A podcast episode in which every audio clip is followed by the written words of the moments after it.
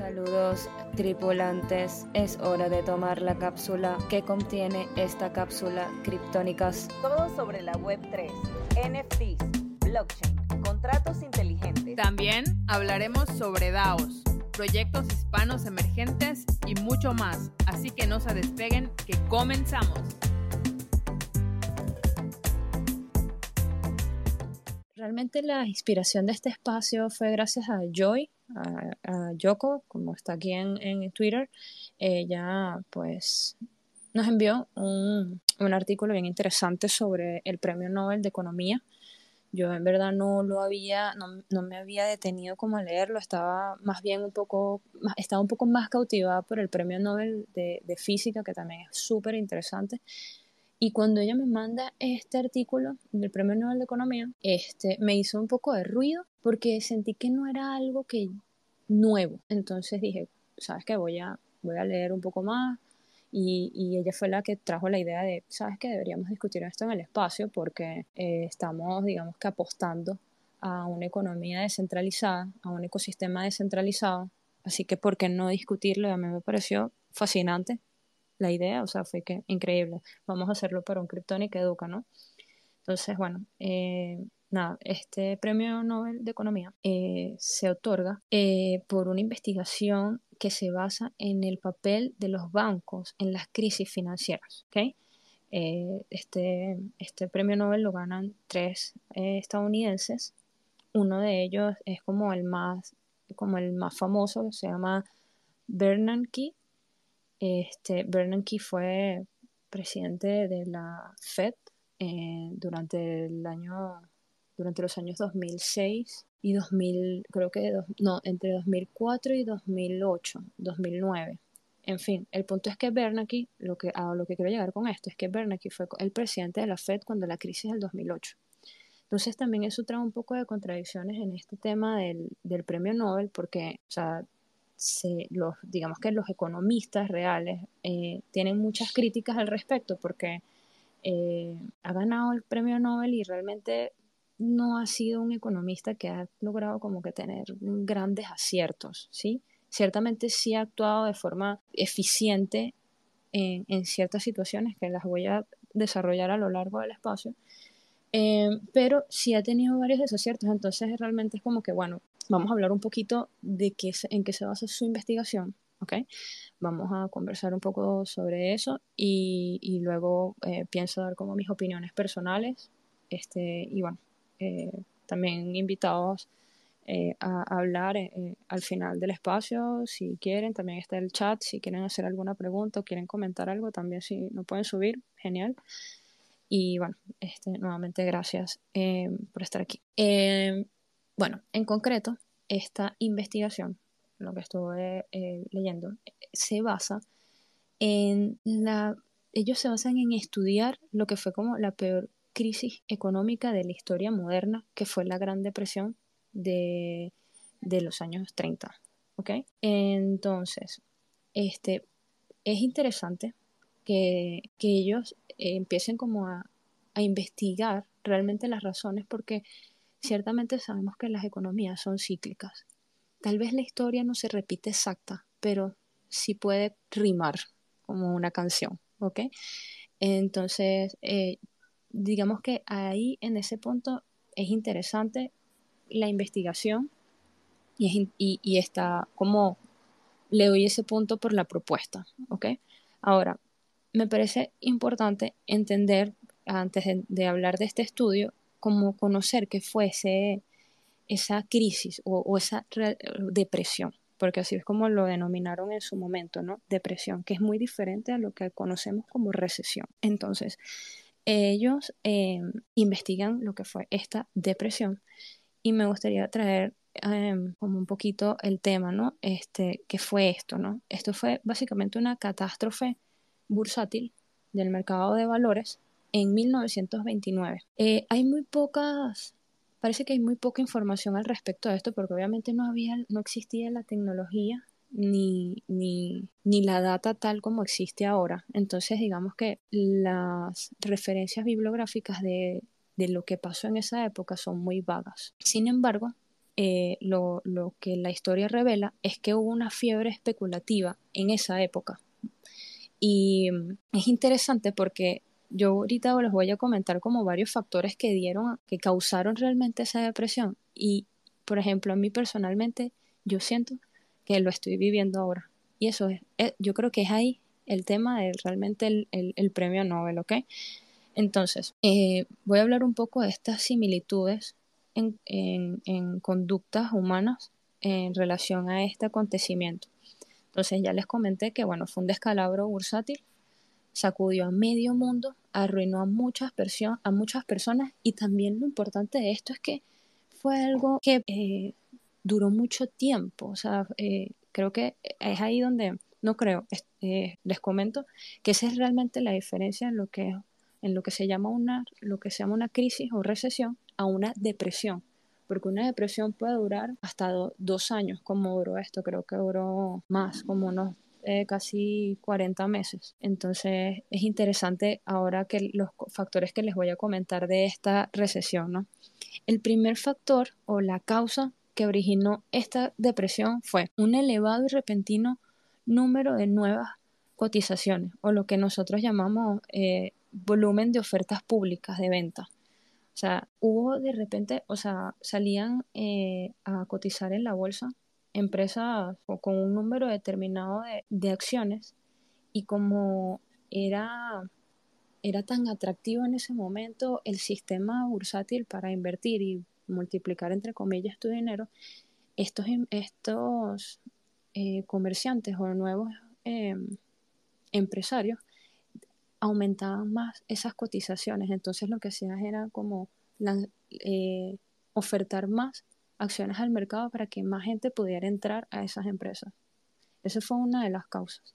Es lo que yo veo ahorita como no sé, como que salga cualquier cripto y diga que este, lanza un capital de mercado, no sé, de, de 500 mil monedas y de repente como que vean que la cosa sí se, este, se mueva bien y digan como que saben que vamos a aumentar el supply y lo vamos a duplicar, o sea, un poquito como para como para fortalecernos más económicamente. Eso sería bastante arriesgado y eso fue lo que ellos hicieron en ese momento.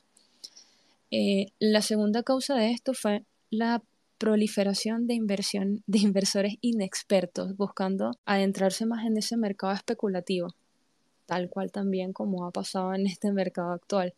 O sea, hace poco vimos demasiadas noticias que si el, este, el escándalo de Robinhood, de la plataforma está de Robinhood, el otro tema sobre lo, el, eh, lo de GameStop, estas, estas tiendas de videojuegos que iban a quebrar y de repente por un grupo de Reddit un poco de gente empezó a comprar acciones gente que no sabía absolutamente nada de bolsa de valores, empezó a comprar acciones y en verdad les salió bien a algunos, este, pero al final no sabían realmente lo que estaban haciendo. O sea, era como que parte de un mercado especulativo y parte de un, de un esquema, de yo yo te aseguro, o sea, yo metí dinero en esto y, y, bueno, tú que eres mi amigo, yo te lo voy a decir a ti para que tú también metas dinero y ganemos. Entonces, eso realmente no hay una base económica fundamentada allí en la toma de decisiones. Eso también pasó en esa época. El, tercer, la tercera causa es altos niveles de préstamo para la inversión. Los préstamos de los corredores de bolsa en esa época se, situaban en casi 3.700 millones de dólares para 1928. O sea, esta cifra es grande, grande ahorita, imagínense en esa época. Y en menos de un año, eso fue en marzo de 1928 que ellos, eh, existe como la data histórica de esos registros. Y en junio esa data aumentó a 4.560 millones de dólares. O sea, eso, eh, la gente sacaba préstamos del banco para invertirlos en la bolsa.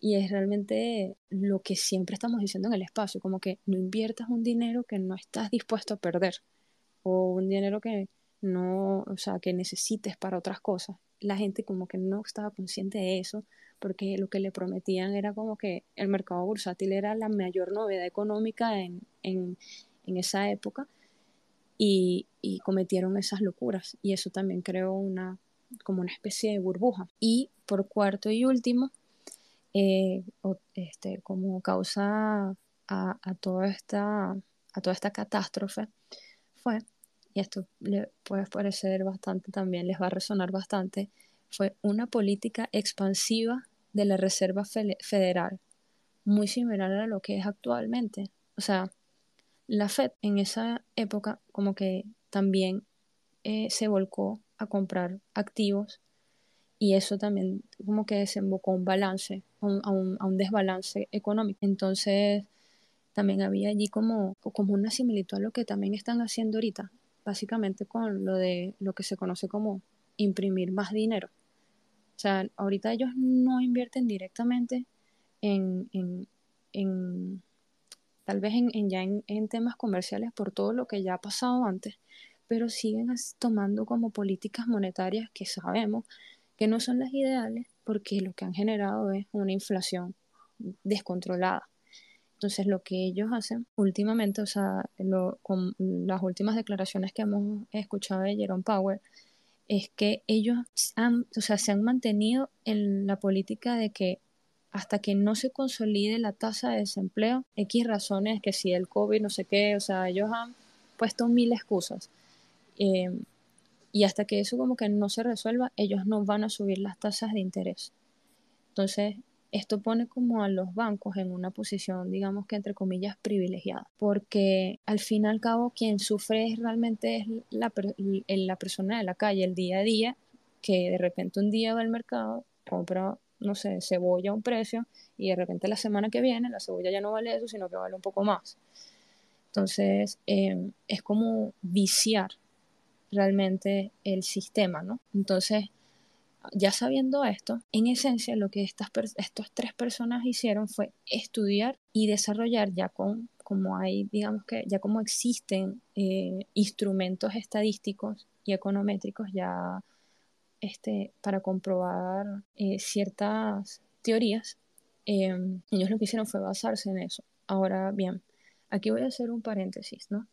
Eh, que me parece interesante. En, en el año entre, en los años 70, 80, em, Milton Friedman y otra investigadora que se llamaba Anna Schwartz hicieron un estudio investigativo que se llamaba Historia Monetaria de los Estados Unidos. Eh, creo que Milton Friedman, no, no, no lo investigué, pero estoy segura que estuvo nominado o ganó el Nobel por esa investigación.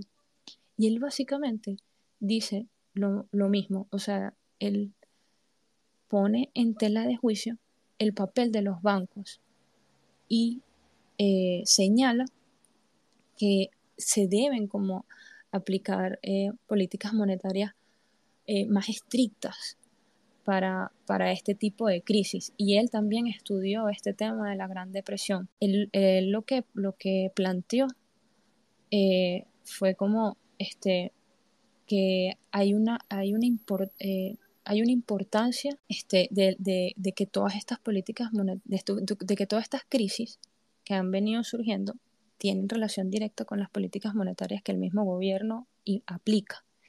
Entonces, el, como que este cúmulo de errores eh, prolonga realmente eh, una crisis que puede ser evitada. O sea, básicamente, esto que están haciendo ahorita de no subir las tasas de interés es prolongar una crisis. Eso ya lo dijo. Y básicamente le están dando el premio Nobel a tres personas en la actualidad de algo que ya se habló antes. Entonces ahí es donde yo digo como que, wow, esto está, esto está un poco contradictorio. O sea, entonces me pongo a pensar y digo, el premio Nobel está, es, entonces ahora que es una, una confabulación, básicamente. O sea, es como darle, yo de hecho le di el ejemplo a un, un compañero con el que estaba hablando hace poco, con, de hecho con Andrew, le estaba comentando como que es como que si le dieran el premio Nobel a Nicolás Maduro por quitar el control de cambio, cuando muchos economistas antes han dicho que el control de cambio ha sido lo que ha generado eh, el dólar en paralelo al mercado negro. Entonces, eso a mí me parece como lo que ha pasado aquí en este tema del Premio Nobel de Economía, ¿no? Entonces, lo que parece un gran descubrimiento realmente lleva aplicándose o, investigándose desde hace décadas. Ahí me parece como un poco em, interesante, contradictorio tal vez hasta poco, sí, poco innovador. Y bueno, este, nada, eh, aquí pues eh, voy a hacer un reset. Veo que AMSA está aquí de hablante. No sé si quieras comentar algo. Hola, ¿cómo estás? No, yo estoy aquí escuchándote. O sea, estoy súper fascinada con lo que estás hablando. Gracias por eh, algo distinto hoy. Creo que venimos haciendo una, eh, un setup distinto, pero me gusta lo que escucho hoy. Me gusta estar escuchando de Kryptonica Nairobi en Kryptonica Educa. Me, me, gusta mucho lo que estás hablando, ahí. Y eh, en realidad es algo loco lo que está sucediendo. O sea, para darles un ejemplo, yo acabo de vender un vehículo usado que, que tenía con él seis años, ¿ok? Y yo lo compré por un monto y es muy normal que el valor de un carro eh, baje. O sea, casi que apenas tú sacarlo del lot de donde lo compraste ya perdió valor. Eso es como que súper conocido. Y honestamente, el precio que yo compré ese carro, para lo que me vinieron ofreciendo por él, en verdad yo solo perdí como 3 mil dólares de, de, cuando lo compré en 2016 a lo que lo vendí hoy en día. Y eso es algo insólito. O sea, yo me pongo a pensar, wow, o sea, me benefició a mí, ¿ok? Pero entonces te pones a ver el otro lado. Ahorita comprar un carro es algo demasiado loco. O sea, los carros no duran nada en, en, el, en los dealers es súper difícil, o sea, yo estuve buscando carros por muchos días y los precios, los precios de los carros están locos, o sea, yo decía, ¿en serio me vas a vender un carro? Aquí está el Crypto Baby. ¿En serio me vas a vender un carro a ese precio? Por un carro que es usado, tiene un millón de millas, o sea, es, es muy interesante lo que está pasando y cómo está afectando como que toda toda parte de, de, nuestra vida cotidiana, como habías dicho anteriormente. Y Superar me escribió en los comentarios que hoy en día un cartón de huevo te cuesta como 10 dólares cuando antes, hace un mes, costaba 4 dólares. Y eso es real, o sea, yo también lo he visto. Yo, nosotros hemos estado sacando cuentas así porque vemos nuestras, nuestros statements y, y yo siento que ahorita, o sea, yo me conecto a ver mi, mi cuenta bancaria y digo, ¿dónde? ¿Dónde carajo está mi dinero? O sea, yo no siento que estoy gastando más de lo que yo he gastado desde hace unos meses para atrás. Sin embargo, yo mi cuenta bancaria y no refleja ese, es como que si estoy gastando más y yo me puse a sacar la cuenta, así como que dato por dato, y hey, es lo mismo, es lo mismo, es la inflación. Y eso, gracias a Dios, ok, no, no, no me afecta tanto, pero me pongo a pensar, las personas aquí en los Estados Unidos, el sueldo mínimo es nada, o sea, no te da, no te da. Y sin embargo, te pones a pensar quién está beneficiando de todo esto. Y ahorita, por ejemplo, comprar casas aquí en los Estados Unidos es como, es insólito, las tasas están altísimas, es, da un poquito de miedo porque como que se viene, ¿sabes? Se viene y hay que estar preparados, pero ¿qué tanto te puedes preparar cuando las cosas están cambiando como que día a día? Qué, qué interesante ese insight que, que tú estás diciendo y, y, y también el de Superama en el chat eh, súper real, súper real. Este, aquí también yo lo estoy viendo en Madrid, por ejemplo, hace, ya yo tengo apenas, voy a cumplir dos, dos semanas o tres semanas ya aquí y hace una semana fui a comprar leche y de repente una semana después la leche aumentó. La misma leche aumentó. Y fue como, era una semana, qué loco, ¿no? Este, bueno, voy a hablar un poco más como eh, en concreto sobre el estudio, ¿no? Em, el estudio, ellos lo llaman y que sobre, la sobre el estudio sobre vulnerabilidad de los bancos. Entonces, ellos desarrollaron un modelo teórico que explica por qué existen los bancos, cómo es su papel en la sociedad y cómo los hace eh, y cómo son vulnerables a los rumores de inminente colapso y cómo, esta, cómo la misma sociedad puede disminuir esta vulnerabilidad. ¿Qué quiere decir esto? Eh, de hecho, yo tengo una imagen que me gustaría compartir. Básicamente, eh, como que vuelvo voy a decir algo que tal vez no es nuevo para, para ninguno de los de la sala, ¿ok? Pero de eso se va a hacer el estudio, ¿ok? Básicamente. Em, hay una forma en cómo el, cómo el sistema bancario se ha venido manejando a lo largo del tiempo, ¿ok? Eh, básicamente es los, em, como que los, el, el, banco básicamente recibe un dinero de, de, los depositantes. Ese dinero es el mismo dinero que usan para generar eh, préstamos que ellos eh, lo, justifican diciendo como que este dinero de préstamos es lo que está desarrollando, entre comillas, la economía, porque con eso, o sea, ellos le prestan este dinero a personas que desarrollan empresas, em, empleo y todo aquello. Y este, de ese mismo dinero que estas empresas generan y dan a los bancos, ellos este, vuelven y, y, eh, y, dan, y lo dan un préstamo para préstamos personales. O sea, entonces, ¿por qué? ¿cuál es el estudio de la vulnerabilidad de los bancos? Que si todas las personas se pusieran de acuerdo, si toda la sociedad se pone de acuerdo y saca su dinero de los bancos, los bancos no tendrían la liquidez actual para dar ese dinero. Entonces es ahí cuando se, como que, disculpen si se, escucha un, poquito de ruido, pero es ahí eh, donde como que todo, donde como que todo se corrompe, por decirlo así.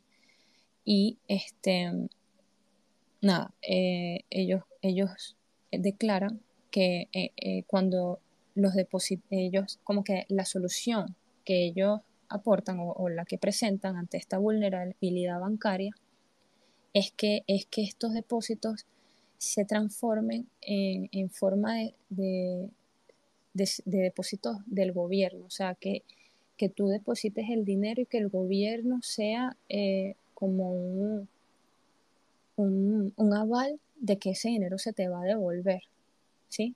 esa es la solución que ellos están presentando en este estudio. Entonces, lo presentan de la siguiente forma o con el siguiente statement y dicen, cuando los depositantes saben que el Estado ha garantizado su dinero, ya no necesitan correr al banco tan pronto como comienzan los rumores sobre una quiebra bancaria. Entonces, vuelvo y repito, no me parece novedoso. en verdad, no me parece novedoso. O sea, es como que por eso es que estamos aquí en este espacio cripto, ¿sabes? Porque queremos resguardar nuestro dinero en un sistema diferente al bancario tradicional, porque sabemos que las crisis que se han suscitado en el pasado eh, han tenido el, como que como el actor principal eh, los bancos. En el 2008, eh, esta persona que justamente hace este estudio, que por eso también es como tan controversial en este, para, para, los economistas, este, este, este Bernanke, quien era el presidente de la Fed en la crisis del 2008, él hizo varios statements, mucho antes de que la crisis como que explotara como tal. O sea, él primero declaró que no existía ninguna burbuja inmobiliaria, que no había nada de qué preocuparse. O sea, hay, hay, hay un hilo en Twitter completo que me encantaría compartirles. De hecho, voy a tratar de pinearlo aquí. Si quieres, pásamelo, y yo Sí, te, lo voy a, te lo voy a pasar. Gracias, Hams. Te lo voy a pasar. Me da mucha risa este hilo, de verdad, está muy bueno, ¿no? Este, y está en español. Él dice, pues, que sí, que no había una crisis. Después, en mayo del 2017, cuando ya era, cuando era evidente que venía algo feo, o sea, que, o sea, había gente que, que, en Estados Unidos, o sea, tenía hipotecas, tenía tres, cuatro casas hipotecadas y, ¿sabes? Era como que, ¿cómo puedes tener tres casas hipotecadas y tienes un, trabajo y un salario? O sea, no sé, no, no, no hacía match.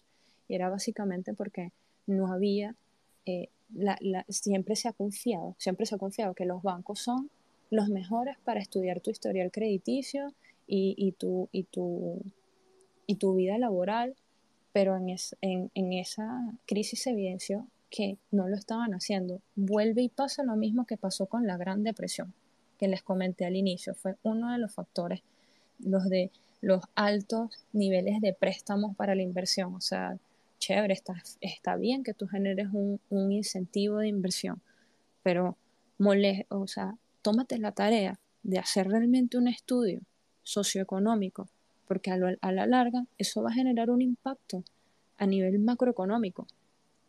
Bueno, él en esa época, antes de que todo explotara, él dijo que no, este, eh, no, él dijo que bajo ningún concepto, este, el tema de las hipotecas se iba a extender al resto de la economía. Luego dice que, bueno, el empleo va a seguir creciendo, que van a aumentar los salarios, la productividad, que eh, este, como que él, él estaba apostando a que, a que la economía iba a ser tan productiva y que iban a haber tantos empleos que la gente iba a poder pagar tres hipotecas normal, ¿sabes? Eso era algo normal para él. Y este, luego comentó que no, él no veía una recesión alguna. O sea, entonces es como, como bastante loco que esta persona que hizo todas estas declaraciones y que luego sí hubo una crisis y explotó y está comprobado de qué fue lo que pasó, este, ahora hago un estudio y diga, bueno, es que realmente la culpa es de los bancos. Ok, lo único que yo puedo decir que él hizo realmente bien en esa situación fue tomar la medida inmediata de rescatar los bancos porque de verdad si no todo iba a colapsar. O sea, iba a ser peor el remedio que la iba a ser peor el remedio que la enfermedad, por decirlo así, porque realmente el remedio, ante todos los estudios que yo les estoy diciendo, como lo que había comentado eh, Friedman, es que eh, no hay que eh, viciar a los bancos. Básicamente lo que él hizo en, esa, en ese momento fue viciar a los bancos, fue rescatarlos, rescatarlos de un error que ellos mismos cometieron. Entonces, por eso digo que fue como, bueno, iba a ser peor el remedio que la enfermedad. Así que en esa parte yo creo que se la voy a dar a Bernanke.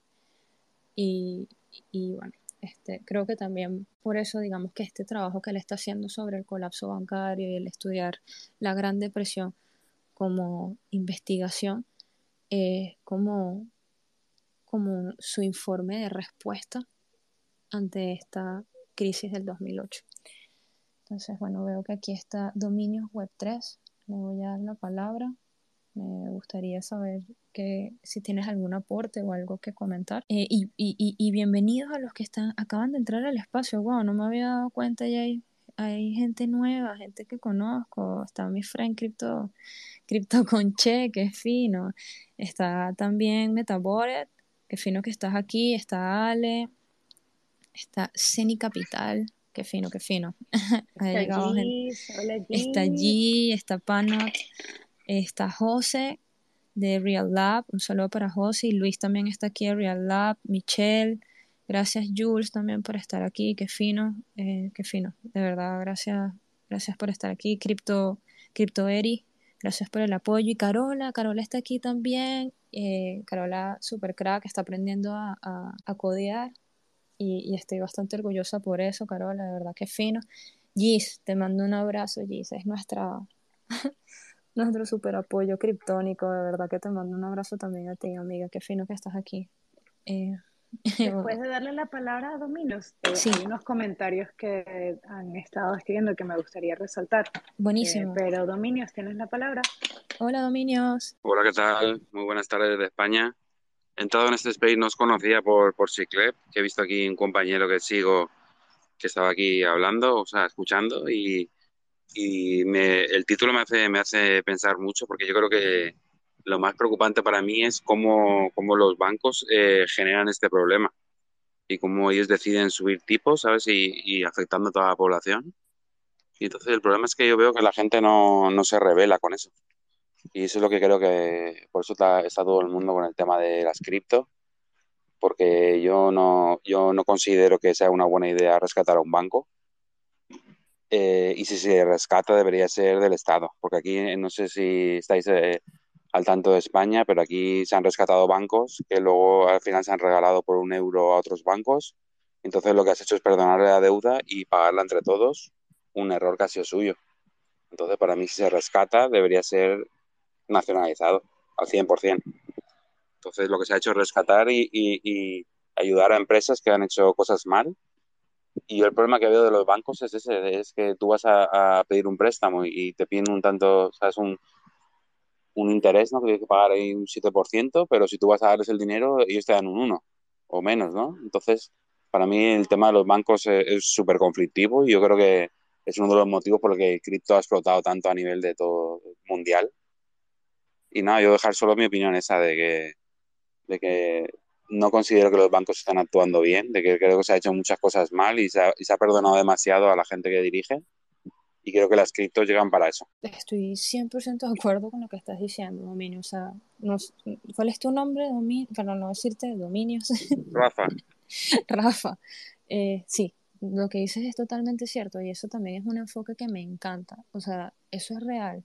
Si yo te estoy rescatando a ti con dinero del fisco, con dinero que la gente está trabajándose y sudando, el banco debería pasar a ser del Estado. Totalmente de acuerdo con eso que estás diciendo. De hecho, eh, al inicio del Space yo mencioné eh, una investigación que hizo Milton Friedman con otra mujer que se llama Anna Schwartz. Y ella decía eso. Ella argumentaba que hay que permitir la quiebra de los bancos que sean insolventes. Y punto. Duela la quien duela.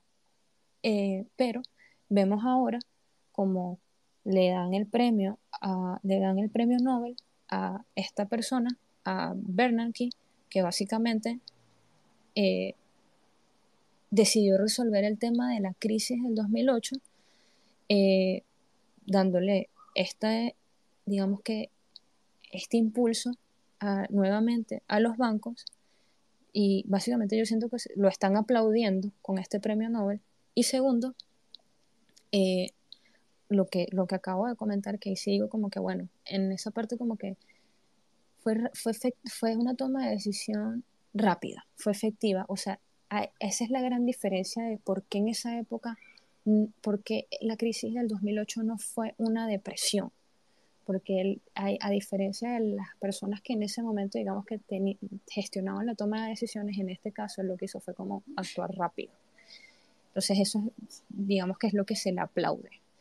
Adelante, Rafa. Yo solo quería decir que, que, eso es muy conflictivo porque aquí en España, por ejemplo, se ve mucho, entonces no puedes confiar en, en gobiernos que, que, no toman las decisiones ellos, ¿sabes? Aquí, por ejemplo, con las eléctricas, con, con el tema de la gasolina y, las petroleras, eh, ves que, que, están influenciados y que no que el gobierno no puede tomar decisiones eh, por ellos mismos. Entonces a mí me sorprende mucho eso y no, la verdad es que no, no confío mucho en, y sobre todo viendo, estaba viendo hace unas horas el vídeo ahí de, de la Ethereum Foundation, ¿no? Eh, que han puesto en YouTube y ves la diferencia, ¿sabes? De cuando eh, una organización está hecha por matemáticos, ¿sabes? Y, y no, no hay decisiones políticas, que te sorprende mucho porque es todo razonado y todo explicado, ¿no? En el mundo cripto. Y luego cuando ves la política, donde la, la realidad, ¿sabes? No importa y solo son ¿sabes? las negociaciones que tienen entre ellos. Entonces hay, hay, mucha, mucha diferencia de un lado a otro, de ver a cómo actúan un político que va por intereses suyos, sí, por promocionarse y ver cómo actúan, ¿sabes? Informáticos y, y gente que razona cada, cada decisión. Eso me sorprendió mucho de, del vídeo de Ethereum. Qué brutal. Yo no he visto ese video, pero lo, lo, lo voy a ver.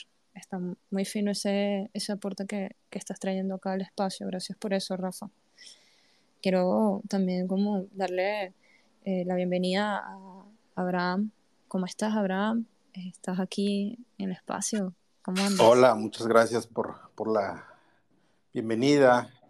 Gracias este, por este espacio. La verdad es que uno se identifica con ver el, título de, del Space, este, los, las crisis financieras. Sí, definitivamente eh, yo, yo diría que son los bancos y el gobierno que permite tantas cosas. Y justo ah, yo, yo, yo me encuentro en México, justo ayer eh, la Cámara de Diputados aprobaba una reforma que ya estaba, que era que los ahorros, que por ejemplo aquí en México los ahorros que no se muevan en tres años, eh, pasan a un fondo común y después de esos de otros tres años en un fondo ya de gobierno eh, se donan a la beneficencia pública. Eso, eso ya estaba. Ahora reformaron nuestros diputados queridos aquí en México que después de tres años y arriba de, no sé, un monto de 50 mil pesos aproximadamente, estos fondos que no se movió, que son de un, del ahorro de, una, de, de personas comunes y corrientes, se vayan para la eh, para seguridad pública y entonces uno se pregunta y dice, bueno, y entonces el gobierno, ¿qué hace con los impuestos? ¿Qué hace? ¿Y, y por qué? Digo, a mí la verdad que yo ayer eh, que, que, vi esta reforma, sí me dio mucho coraje porque dije, ¿cómo puede ser posible que el, que el gobierno meta mano en los dineros de los ahorros. Y yo trabajé en la banca 13 años. Era de los malos, ya no soy de los malos, ahora soy de los buenos. Trabajé en la banca, pero me daba cuenta que había personas, eh, no sé, personas grandes que dejaban su dinero ahí y decían, bueno, ahí lo voy a dejar unos 5 o 6 años. Y yo, y yo pensaba en esas personas ayer. ¿Qué pasa con esas personas que no se dan por enterados que no les llega un comunicado del banco diciéndoles que si no vienen a reclamar su dinero se va a ir a un fondo de gobierno? O sea, es terrible eso. En México también vivimos un rescate de bancos que le llamamos el FOAPROA. Y fue exactamente el gobierno rescatando bancos. Eh, aquí en México yo no optaría mucho por la nacionalización de la banca porque al final híjole, son otros temas, pero mucho, mucho lavado de dinero.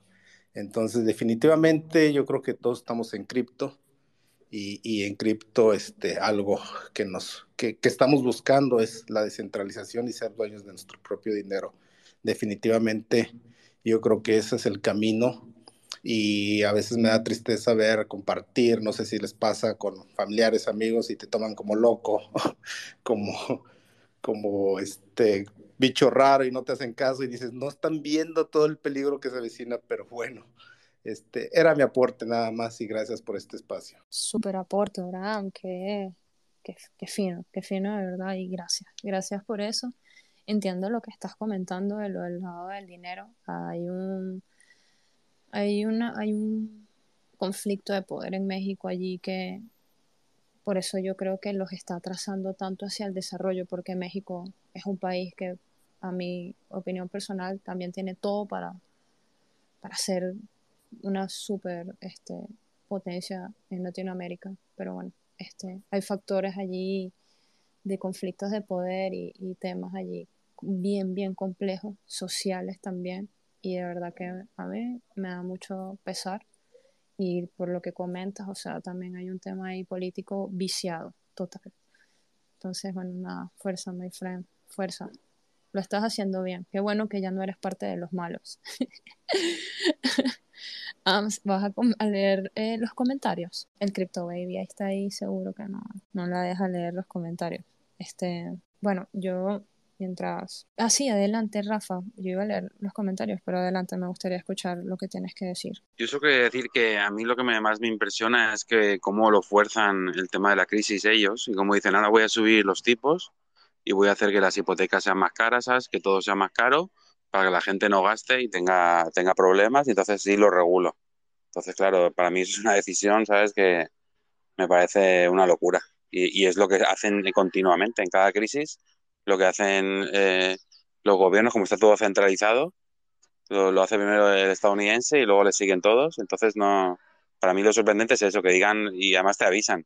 No, ahora van a subir los tipos, ¿sabes? Porque está el ciclo así que hay que cambiarlo y, como sabes, todo el mundo que tiene las hipotecas, pues se va a aguantar. Eh, para mí lo sorprendente es que lo avisen y te lo digan a la cara. Totalmente, totalmente, por eso te digo, o sea, es como que, este, sí, eh, poner en, primer lugar la banca eh, para muchas de las tomas de decisiones y básicamente por eso me parece que este premio Nobel es como, como qué mensaje quieres transmitir con esto, ¿sabes? Eh, ¿qué, es lo que, lo que quieres comunicar?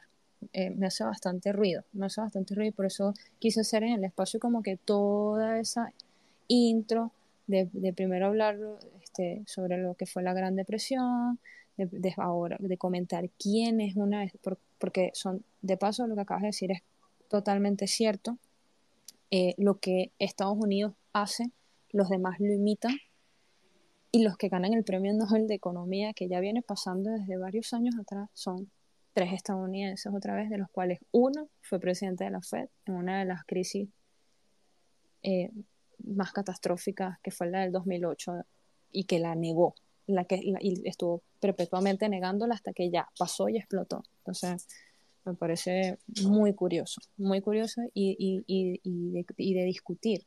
Eso que también comentaste al inicio, Rafa, de que este, la gente se tiene que revelar, las personas se tienen que revelar, definitivamente, porque eso es lo que también él está eh, eh, comentando allí, o sea, lo, que les hablé sobre el ciclo del dinero, lo que está allí pineado en la imagen, o sea, cómo funciona realmente la banca, o sea, realmente es, algo que, o sea, para una persona con, sentido común es como, no, no, yo no quiero mi dinero en el banco, ¿entiendes? Yo no quiero que tú mi dinero se lo estés prestando a otro, ¿sabes?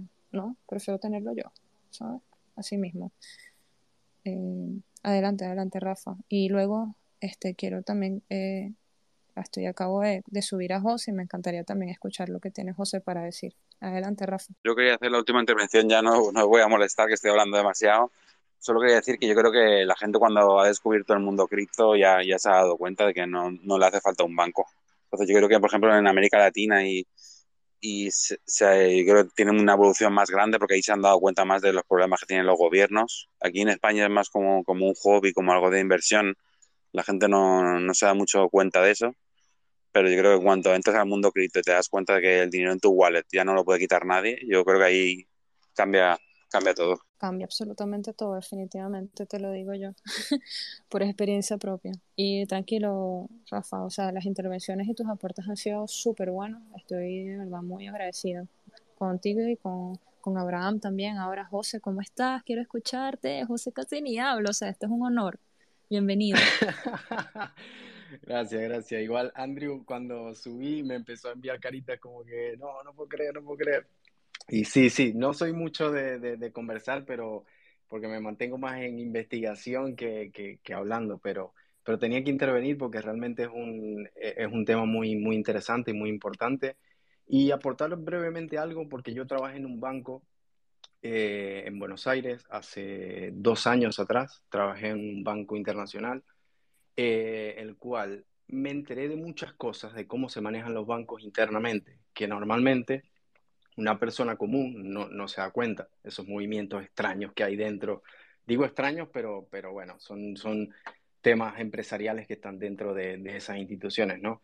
Y una de las cosas que me di cuenta, que, que, fue lo que comentaste, que los bancos cuando no hay movimientos de dinero, porque los bancos en sí todos los meses tienen, eh, como, como diría, objetivos. Tienen objetivos que tienen que lograr sí o sí, llegar a ciertos números sí o sí, ventas de tarjeta, eh, préstamos, lo que sea, lo que sea, tienen que llegar sí o sí a esos números porque si no pueden ir eh, decayendo en temas de, ranking de las mismas sucursales de banco. Es un, es un ciclo, ¿no? Pero, perdón, lo interesante es que lo que comentaste de la insolvencia es cierto, porque por ejemplo, mi jefe, yo no, o sea, no comento nombre porque yo firmé un par de cosas que son de, de temas de privacidad y todo esto, que bueno, prefiero no, no decir nombres ni nada, pero bueno, lo importante es es, lo que voy a comentar. Es que ellos, eh, por ejemplo, cuando no hay muchos préstamos, cuando no se mueve mucho el tema de, que la gente pide tarjetas de crédito y todo esto, que son, no es dinero que te están dando, sino un número que está registrado en una base de datos, básicamente. Entonces, lo que pasa cuando no hay muchos movimientos de, de ventas de productos eh, por ejemplo, mi jefa llegaba los lunes a, la tarde, porque tenían todos los lunes, tienen reuniones, por así decirlo, en este caso, en, esta, en este banco, y llegaba y decía, ok, hoy, esta semana no se puede ofrecer eh, préstamos ni, ni, ni, nada que tenga que ver con darle dinero a las personas porque no podemos. Tenemos que esperar que nos caigan personas con su dinero real para que nosotros podamos invertirlo. La gente no sabe que su dinero siempre lo están invirtiendo. Uno cree que está en el banco, pero no, siempre el banco lo está invirtiendo en fondos comunes, en fondos que, internacionales que ellos manejan, eh, más, seguramente. Eh, no tengo exactamente esa, esa, esa, información, pero sí sé que cuando yo ingreso, si sean 100 dólares al banco, en este caso yo estoy en Argentina, en Buenos Aires, ingreso pesos, esos pesos van directamente a ser invertidos por el banco. El banco saca dinero de mi dinero y yo no me entero. Entonces, esas son muchas cosas que, que la gente así no, eh, así no los ponga o, que eso se le llama, eh, no viene, es como un staking, pero no es staking, sino, eh, no sé si alguien por acá se recuerda de eso, pero bueno, te lo invierten igual, o sea, lo invierten y, y sacan plazo fijo. Plazo fijo, correcto, correcto. Lo ponen a plazo fijo y si no lo pones a plazo fijo, de igual forma están sacando provecho de tu dinero y de los que, las personas que lo colocan en plazo fijo también sacan provecho de su dinero y por eso la tasa que te dan por poner tu dinero en plazo fijo es muy pequeño, porque ellos se quedan con gran parte. Entonces, manejan mucho el dinero de las personas y las personas tienen un número ahí más, no es dinero. Siempre está trabajando ese dinero para el banco, más no para vos. Entonces, es, quería aportar un poco eso. Hay muchas cosas que se me podrán venir a la cabeza ahora, pero, pero bueno, estoy trabajando también y, y nada, quería aportar un poco eso. Pero gracias por este espacio y Nay, ayer, excelente también por el espacio, encantado de, de escuchar todo lo que, lo que escuché. Así que bueno, nada, seguimos acá. Gracias. No, gracias a ti. ¿Ibas a decir algo, vamos? Lo único que iba a comentar es que eh, también si uno llega al banco y dice, quiero retirar como que todo mi dinero, o sea, te dan un poquito de paro. En realidad no Imposible. es como que tan fácil que tú digas, si tú tienes 50 mil dólares en tu cuenta bancaria, te ponen un poquito de paro y es así como que mm, eh, es súper interesante. Y eso, y es por eso, pues, porque es algo que a lo mejor no tienen pensado y tú vienes y te quieres sacar, si tienes 50 mil dólares, por ejemplo, te, te, ponen un poquito de paro y eso es, wow, es preocupante. Me pasó, me pasó dinero. poder, pre, poder presenciar eso muchas veces, siempre. Adelante, Rafa, y, y, luego, Ams, no sé si quieras leer los comentarios, me quedé con esas ganas de que leyeras los comentarios. Sí, sí, sí. Yo solo quería decir una cosa y yo creo que hay un cambio cuando te das cuenta de que el banco no, no está a tu favor, sino que es un, que una empresa más. Es como si fuera un, una tienda de ropa o algo que quiere venderte cosas. Yo creo que cuando empiezas en un banco que eres joven, te crees que te van a ayudar, que te van a dar, ¿sabes?, eh, dinero por, por tener tu dinero allí, pero realmente es una empresa que lo que quiere es venderte cosas.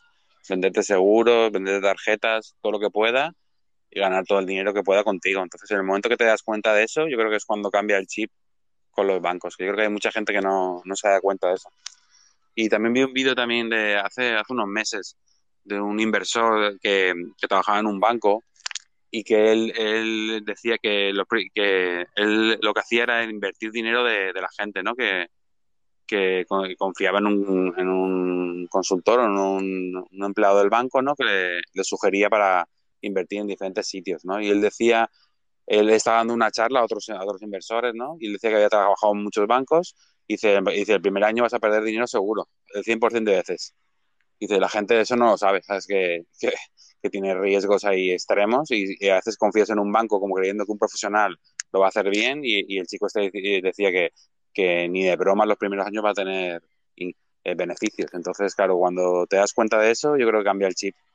Tienes que ver a un banco como una empresa que quiere venderte cosas, no como que protege tu dinero. Correcto, que es lo que nos han vendido durante todo este tiempo, todo este tiempo. Y básicamente ahora se están quebrando esos, esos paradigmas de pensamiento. Eso está bueno. Ojalá que, que Crypto acelere eso. Veo que subió Jules. Jules, ¿cómo estás? Me gustaría escucharte, me encanta. Hoy está subiendo gente que no habla, o sea, ¿qué es esto? Me encanta, estoy emocionada. ¡Ah! ¿Cómo estás, my friend? Hola, hola. Bueno, este, disculpa que estaba perdida por unos días, pero bueno, estaba haciendo algunas cosas. Yo te había enviado un DM porque es que no sabía cómo generar la pregunta. Y yo hace unos días estaba viendo una serie en Netflix que se llama Eat the Rich, The GameStop Saga. No sé si alguna vez aquí lo, lo ha visto. Yo no sé nada de economía, estoy aprendiendo y de hecho tengo que agradecerle mucho a Nai porque no sabía nada de esto y gracias a ella puedo decir que he aprendido muchas cosas y a las criptónicas también, por supuesto.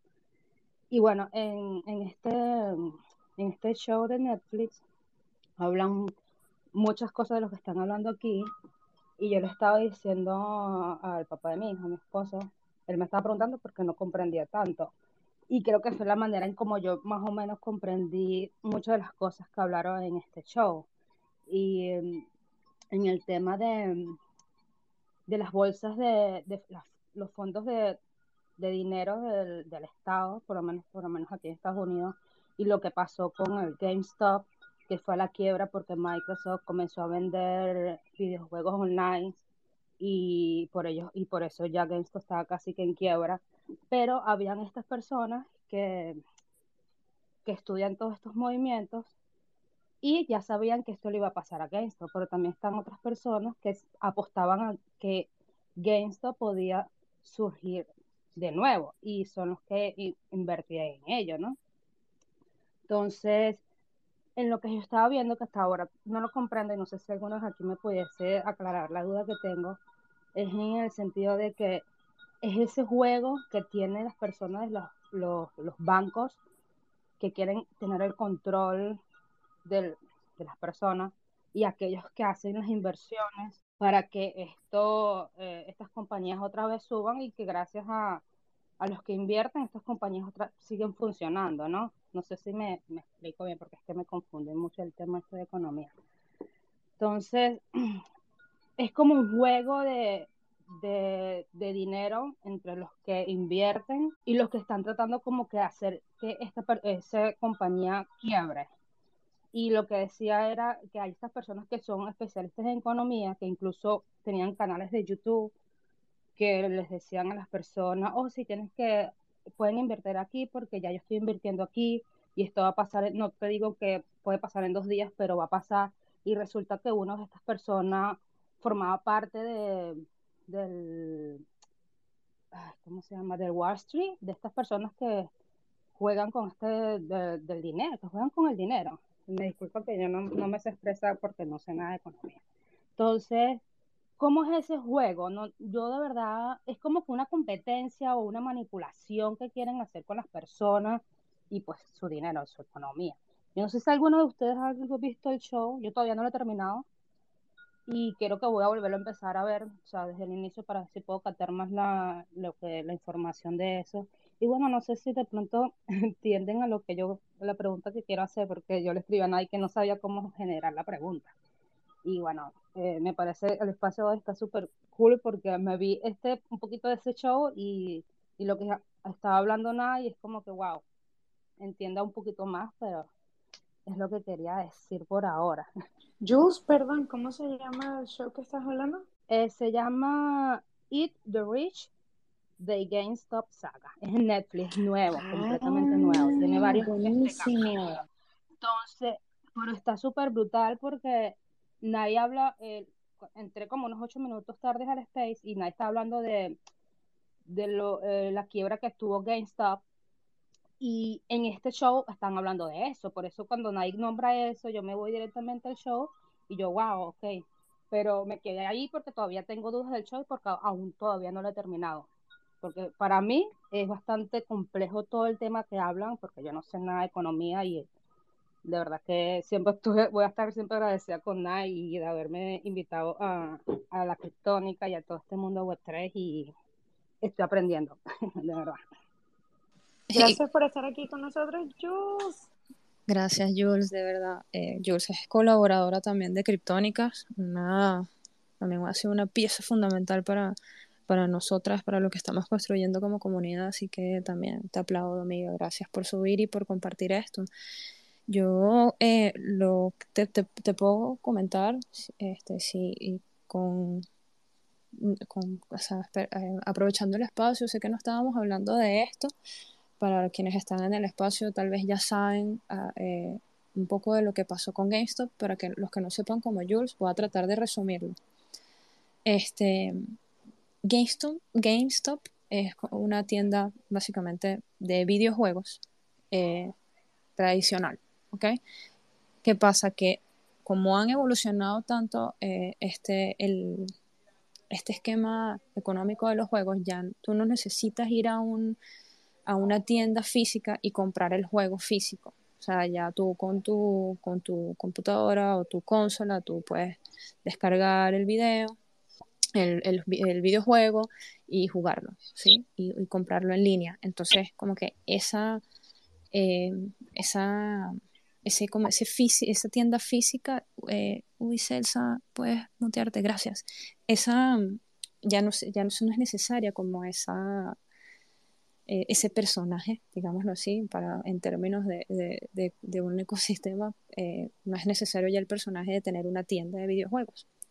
¿Qué pasa? Que GameStop, para la cultura anglo, es una tienda como que, que tenía un valor, parece que tiene un valor sentimental, cuando ellos declaran que se van en quiebra, eh, hubo, o sea, ellos no declaran que se van en quiebra como tal, sino como que, eh, como me imagino que esto es lo que ellos en el documental comentan, eh, todo se basa, o sea, eh, esto de que, de, por eso también traigo el tema también de, de este tema del premio Nobel. Esto es un- yo lo veo, si lo vemos un poco más a gran escala, por eso digo, ¿qué mensaje quieren transmitir? Todos estos banqueros se sientan, comen juntos, se conocen, esas reuniones pasan y ellos hablan. De hecho, am, ayer estuve en un espacio con una, con- en el, en el cuadrilátero de Andrew, está una persona que habla mucho sobre Bitcoin, ahora no recuerdo cuál es el nombre, pero es un crack, tiene como 700 podcasts, el más montados hablando de Bitcoin desde hace años, y él dijo algo eh, interesante, creo que fue él, em, que dijo que realmente la gente que gana dinero eh, eh, invirtiendo en el mercado no es porque realmente sabe, sino porque tiene información privilegiada.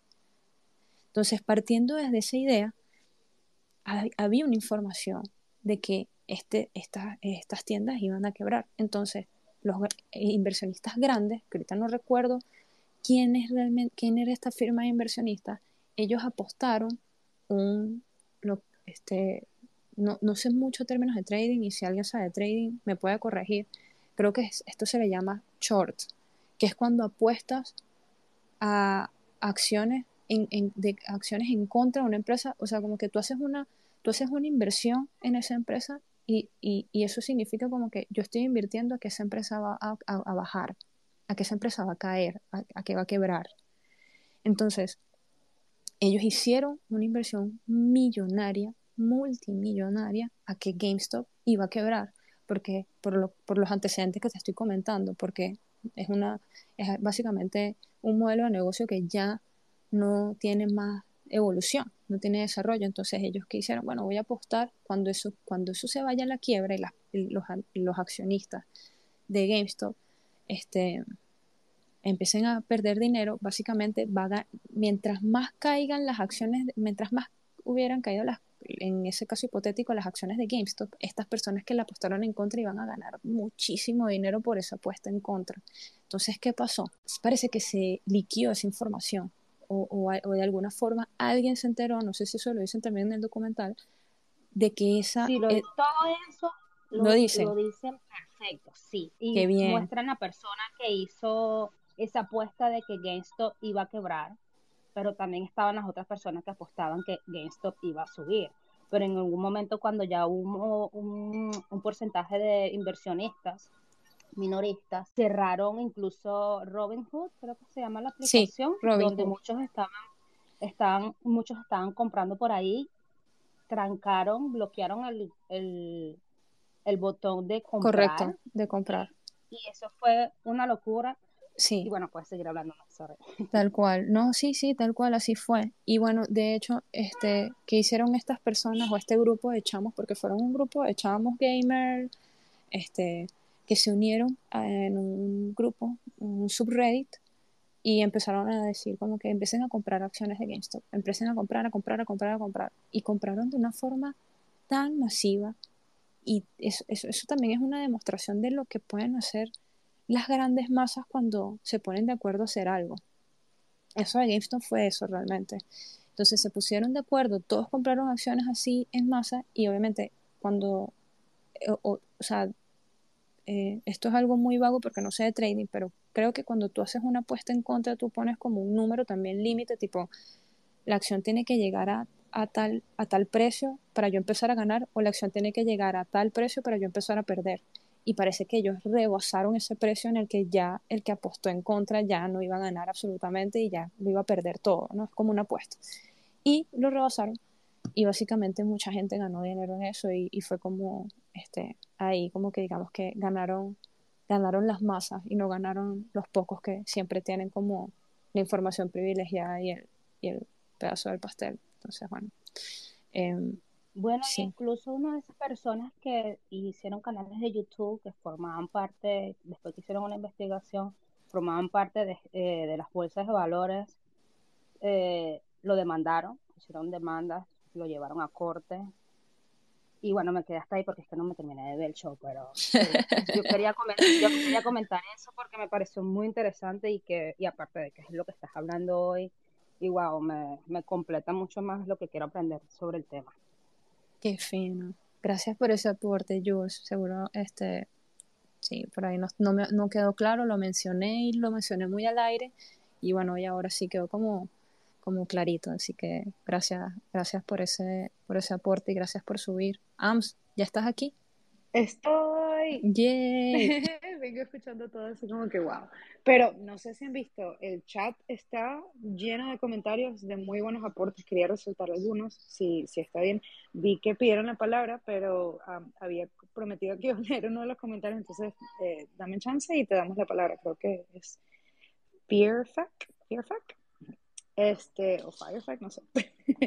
Eh, bueno, aquí comenta Joy que no ha podido subir a hablar, pero ella nos está escuchando fiel, uh, fielmente y eh, escribe, el tema de sustentabilidad bancaria actual es precario por la forma en la que ha sido utilizado el dinero, sin sustento tangible hace muchos años, nada más que una sustentabilidad por decreto. Detrás del decreto, el sustento sería la creencia social. ¡Wow! Heavy.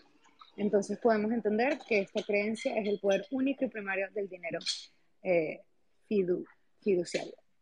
Este también, a ver, estoy tratando de llevar un poquito el hilo porque los mensajes de ella se pusieron como fuera de, de orden. Eh, podemos también dar crédito a la conciencia social de aquel momento y falta de actualización conforme evoluciona. Luego también vicios políticos, intereses particulares, lo que en aquella época era una herramienta de solución. Hoy acrecienta el problema y la crisis económica. Eh, contexto de lo que estabas hablando anteriormente de, de la Gran Depresión, ¿no? Eh, a ver, otros. Es importante entender la figura de intermediario en todos los sistemas de desarrollo social, incluso en la propia comunicación e información, ya que es un arma de doble filo. El intermediario, según valores e intereses, puede ser el puente o profundizar el gap, acentuar la brecha. Eh, también aquí escribió G. ¿Cómo podemos utilizar la economía del token para crear abundancia en el mundo y no escasez? Me parece importante la participación y diversidad en la construcción de esta nueva economía para no cometer los mismos errores. ¿Cómo incentivar esta diversidad de participación? Yo me pregunto mucho eso. Eh, ah, perdón, quise escribir con construcción, perdón, la diversidad en la construcción. Yo me pregunto mucho eso y quizás es por la razón por la cual las personas están como que, ay, qué culo de cripto, pero ajá, como que no, no hay como una, quizás no ha habido como un, un Mesías que, que, explique bien cómo traer a todas las personas como este lado y de, del espacio descentralizado quizás. Entonces son preguntas que hacernos como cómo podemos hacer, cómo incentivar esta diversidad de participación de, de todos eh, a lo descentralizado. Este, bueno, aquí mucha gente escribiendo, alta info, Andrew escribió Daniel Vargas, pero no estoy seguro del contexto de ese mensaje. Sorry, friend.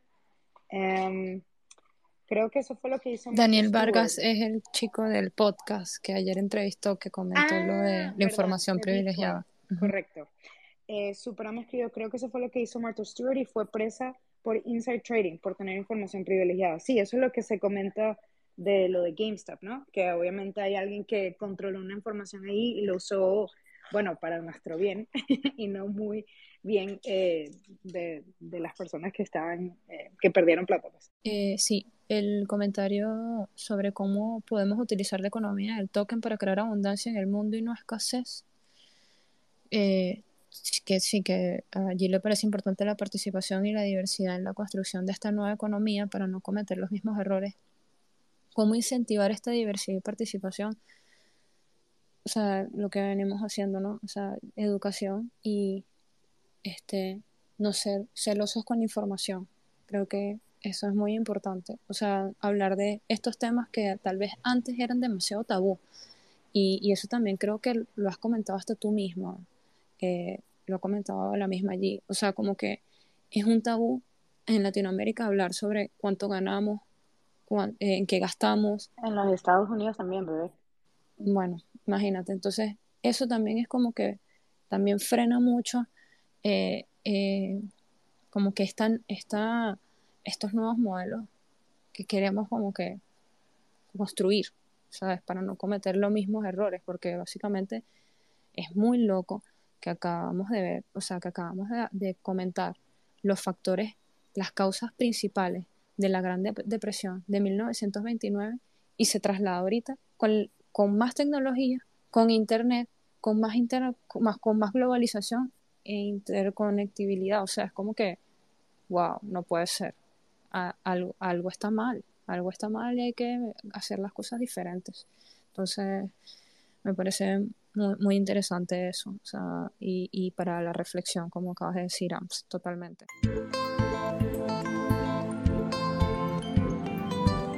Pueden seguir en todas nuestras redes, que estamos con el mismo nombre, Criptónicas DAO, en Twitter, en Instagram y también tenemos Discord. Así que, bueno, les esperamos. Nos esperamos todos en la nave. Bueno, nada, la Jeva tiene FOMO. Y a todos los que están escuchando, gracias por su energía, por estar acá y por participar. La Jeva tiene FOMO, FOMO, FOMO, FOMO. Nos vemos.